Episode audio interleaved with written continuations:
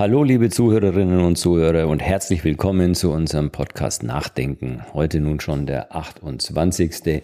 Und wir haben uns heute ein ganz aktuelles Thema vorgenommen, nämlich den neuen LTIF.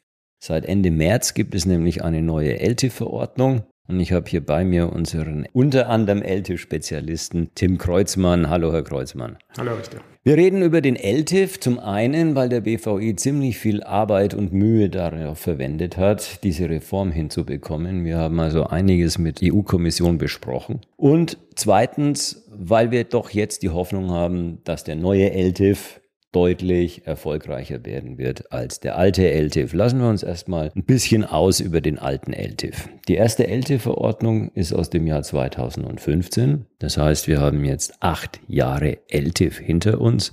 Und äh, ich habe schon bei mehreren Gelegenheiten gesagt, wir müssen es leider so konstatieren, es ist ein Rohrkrepierer gewesen. Wir hatten insgesamt Ende 2022 lediglich 77 LTIFs in ganz Europa mit einem mickrigen Volumen von gerade einmal 11 Milliarden Euro.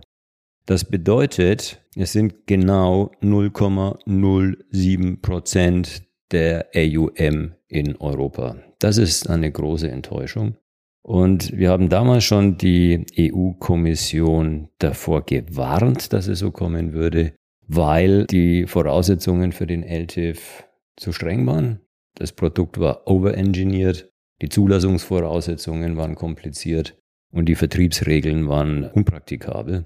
Aber es ließ sich damals offensichtlich nicht anders machen und so kam also nun die, damals diese LT-Verordnung in 2015 mit diesen merkwürdigen Vorgaben, aber der Erfolg hat sich erwartungsgemäß nicht eingestellt. Wenn der LTIF irgendwo erfolgreich war, wenn man überhaupt von Erfolg sprechen kann, dann in Italien und in Frankreich, aber auch da nur wegen steuerlicher Anreize. Also nicht etwa nur wegen des Produktes selbst, was umso enttäuschender ist, weil es ja durchaus einen gewaltigen Appetit der Anleger gibt nach Sachwert, Infrastrukturinvestments und ähnlichem, Private Debt, Private Equity, alles wird immer populärer und trotzdem in Form des LTIFs wurde es nichts. Lassen wir uns noch mal ganz kurz über diese alten Methoden aus und vergleichen sie mit dem, was wir jetzt in dem LTIF haben.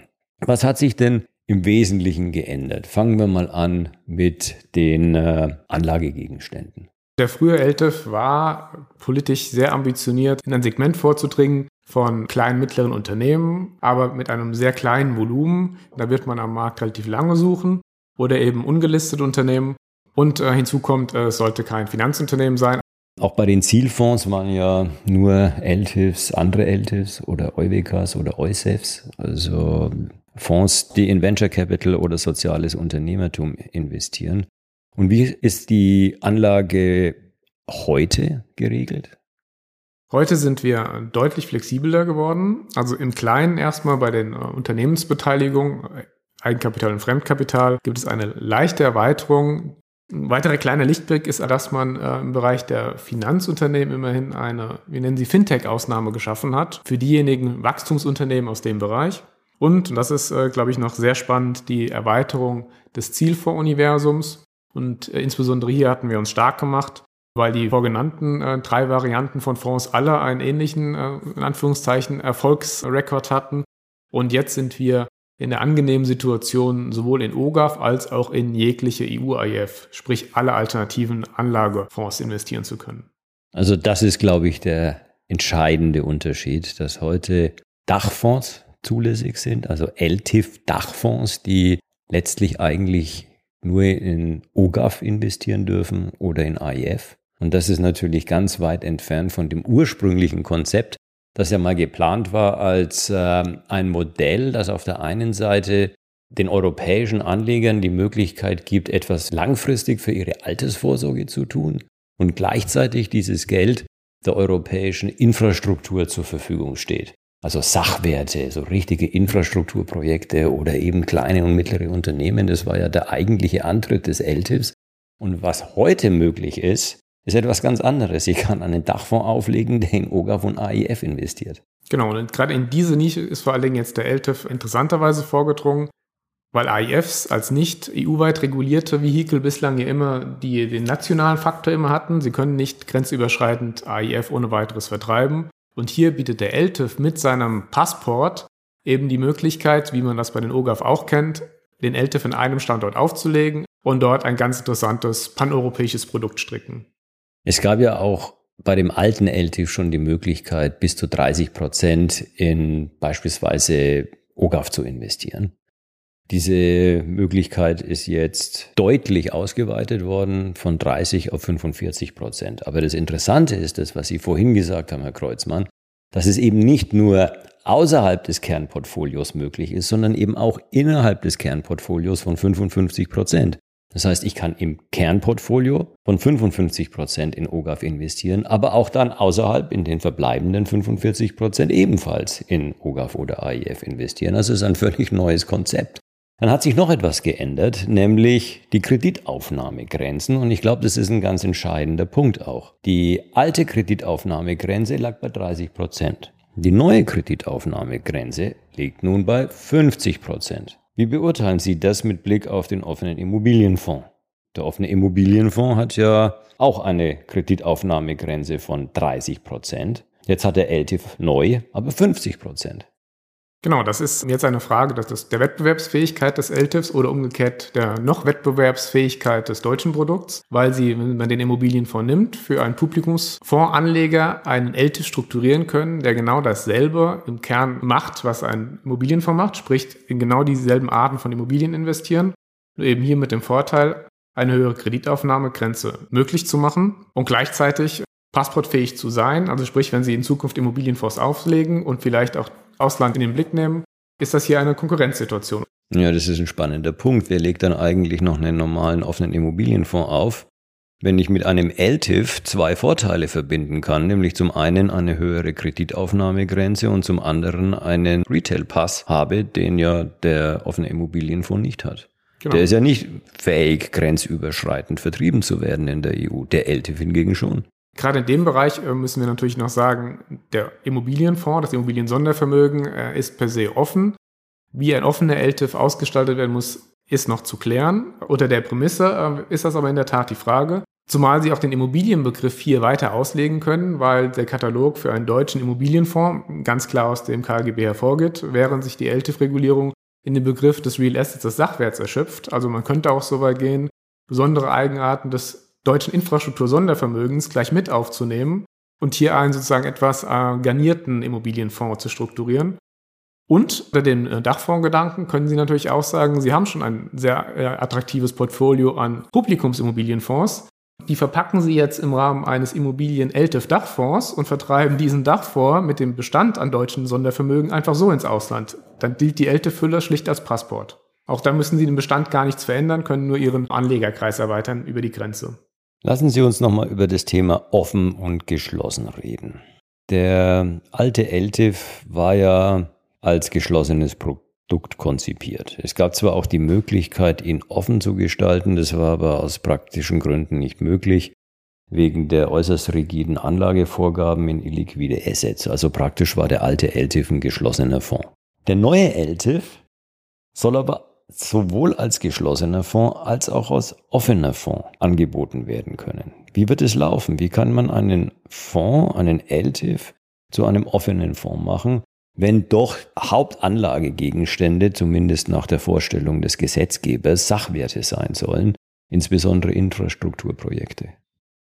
Ja, also hier ist, denke ich, zu unterscheiden zwischen der ursprünglichen Intention des Gesetzgebers und dem, was letztlich rechtlich in der Verordnung gelandet ist. Also das anfangs besprochene Beispiel des OGAF zeigt, dass sie einen absolut liquiden LTIF strukturieren könnten und für den gibt es ja überhaupt keinen Grund, ihn nicht offen auszugestalten. Was die Kriterien für die Offenheit angeht, dort ist die ESMA mandatiert, noch aufsichtliche Leitlinien zu erlassen, wie das funktioniert. Vor dem Hintergrund, da sie ja sehr viele liquide als auch illiquide Optionen haben und hier eine einheitliche Linie vorzugeben, wird durchaus schwierig. Gleichwohl ist die Kombination zwischen neuerdings mehr Liquiden mit Illiquiden einfach das Einfallstor, um zu sagen, unter gewissen Prämissen, zum Beispiel analog des Immobilienfonds. Wenn ein LTIF genauso tickt wie ein deutscher Immobilienfonds, müsste er auch genau die gleichen Rückgabemodalitäten haben und genauso funktionieren. Kommen wir mal weg von dem Bereich der Anlagegegenstände, die meines Erachtens ohnehin nicht das Hauptproblem waren bei dem alten LTIF. Wir haben uns für den Dachfonds eingesetzt, da haben wir uns auch durchgesetzt, das haben wir bekommen, das ist sehr schön. Aber ich glaube, die größeren Hürden waren im Vertrieb. Was hat sich jetzt im Vertrieb geändert? Im Vertrieb muss man sagen, als LTIF 1 implementiert wurde, gab es noch nicht das Verständnis zu Vertrieb über die MIFID wie wir sie heute kennen. Das heißt, man hat letztlich ein gut gemeintes äh, Rahmenwerk geschaffen, was aber jetzt im Ergebnis nicht mehr kompatibel war mit der MIFID-Denke. Ja, stimmt, weil LTIF 1 war 2015, MIFID 2 war dann einige Jahre später. Also insofern gab es damals ja die neuen Vorgaben mit den Geeignetheitstests und so weiter aus dem MIFID noch gar nicht. Genau, so hat sich eigentlich durch zeitliche Überholung ergeben, dass der LTIF einige Sonderlocken im Vertrieb hatte und nur für den LTIF, der sowieso quasi nicht existent war, einen separaten Vertriebsprozess aufzusetzen, war schlicht unpraktikabel und deshalb draußen für den Vertrieb eigentlich dann auch irgendwo ein No-Go im Aufwand. Zumal sie ja auch für ein LTIF als Produkt diesen sogenannten neuen Instrumente-Prozess bei äh, den KVGs aufsetzen müssen und in den Vertriebsarmen. Und es ist dann schlicht irrelevant gewesen, hier sich über den LTIF Gedanken zu machen. Also früher gab es ja eine Mindestanlagesumme von 10.000 Euro. Die ist weggefallen. Die ist komplett weggefallen. Das ist ja schon mal ganz gut. Außerdem, wir haben es ja schon gesagt, es gab damals eine Geeignetheitsprüfung, die eben nicht der von MIFID entsprach. Und man durfte damals nur maximal 10% seines liquiden Vermögens als Anleger in einen LTIF investieren. Das setzt ja einiges voraus und es ist natürlich ein ziemlich schwieriger Prozess. Erstmal muss ich wissen, wie viel liquides Vermögen habe ich überhaupt. Also ich könnte die Frage spontan nicht beantworten. Zweitens, ich muss mich ja gegenüber meinem Berater völlig nackig machen. Also der wird dann auch merken, wenn ich bei der Sparkasse bin, dass ich nebenbei fremdgegangen bin bei der Volksbank.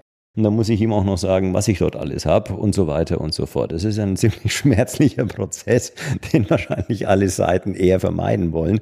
Und das ist jetzt auch weggefallen. Genau, diese ganzen Sonderfälle, auch wenn sie vielleicht gut gemeint war, aus Sicht der Politik erweisen sich halt absolut. Ja, ich kann mich noch erinnern, wie das damals zustande gekommen ist. Das kam nicht von der Kommission, sondern es kam aus dem Europäischen Rat, also von den Mitgliedstaaten. Weil, und das ist leider immer noch der Fall, es bei vielen Behörden, bei vielen Aufsichtsbehörden, in vielen Regierungen, immer auch bei den Zentralbanken, Bundesbank, EZB, immer noch den Glaubenssatz gibt, dass illiquide gleich riskant ist. Illiquide ist riskant und deswegen für Privatanleger grundsätzlich nicht geeignet.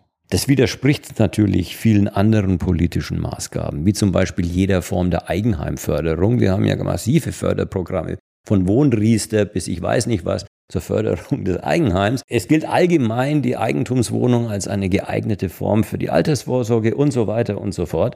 Aber hier heißt es immer illiquide gleich riskant. So, deswegen haben damals die Mitgliedstaaten dafür gesorgt, dass die Leute bloß nicht zu viel von diesem LTIF erwerben, also maximal 10 Prozent und dann muss Schluss sein, weil ansonsten das Risiko für sie zu groß wird. Und so kam dann diese unsinnige Regelung zustande, die jetzt zum Glück auch abgeschafft ist.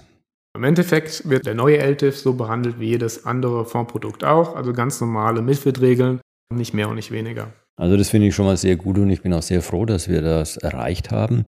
Ich glaube auch, dass der neue LTIF deutlich bessere Chancen haben wird. Also ich glaube schon, dass der neue LTIF ein Erfolg werden wird.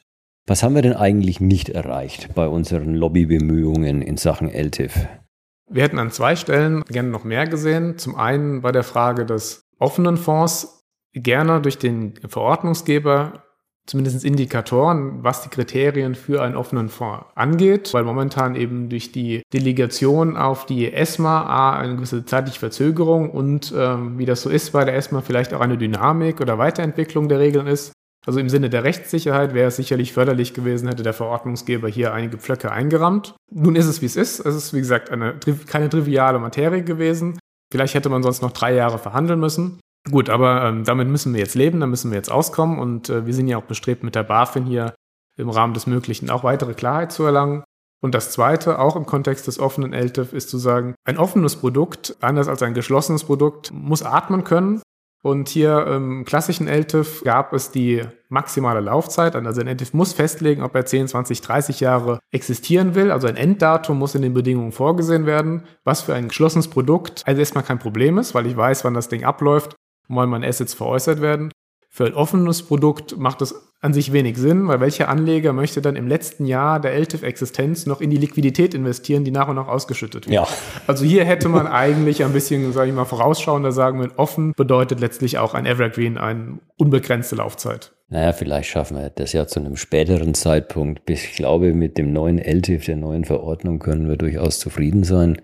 Eines müssen wir allerdings feststellen. Der Charakter als Sachwerteprodukt ist schon weitgehend verloren gegangen. Es ist jetzt ein Multi-Asset-Produkt mit äh, hervorragenden Vertriebsmöglichkeiten, auch grenzüberschreitend. Weshalb ich auch der Überzeugung bin, dass der LTIF jetzt durchstarten wird, auch angesichts des großen Appetits von Investorenseite für Private Equity, Private Debt, Investitionen in Infrastruktur, erneuerbare Energie und so weiter. Also ich bin sehr zuversichtlich, dass das jetzt ein Erfolg werden wird. Aber es ist etwas anderes. Die Konturen des LTIF, die man früher kannte, die man vielleicht nicht unbedingt gut fand, aber die zumindest einmal eine Erwartungshaltung befriedigen konnten, die sind jetzt verloren gegangen. Also das ist jetzt der, der Allrounder. Den muss man natürlich dann im Rahmen der Produktstrukturierung wieder irgendwie in ein klares äh, Gewand fassen, dass man ihn überhaupt verkaufen kann. Also ein Produkt, das alles kann, ist etwas schwierig zu beschreiben. Und vielleicht in dem Kontext muss man auch sagen, wir sind ja sehr stark jetzt von der Publikumsanlegerebene ausgegangen, weil hier unsere Anleger Mehrwerte haben und wir in Deutschland vor allen Dingen einen Spezialfondsmarkt haben entwickelten. Hier wird die Sonder, werden die Sonderregeln für den professionellen Anleger noch interessanter werden. Hier gibt es einige Freiräume, noch mehr als es jetzt schon für den Publikumsfonds LTIF-Typ ist. Und das zielt natürlich auf die Märkte an, die keinen Spezialfondsmarkt haben. Also kein deutsches Spezifikum, aber dort wird sich, glaube ich, im institutionellen LTIF auch noch einiges tun. Ich bin gespannt, wie sich die Situation entwickeln wird. Ich bin grundsätzlich ziemlich optimistisch und wir wünschen dem neuen LTIF natürlich allen Erfolg. Ihnen, liebe Zuhörerinnen und Zuhörer, ganz herzlichen Dank für Ihre Aufmerksamkeit und bis zum nächsten Mal.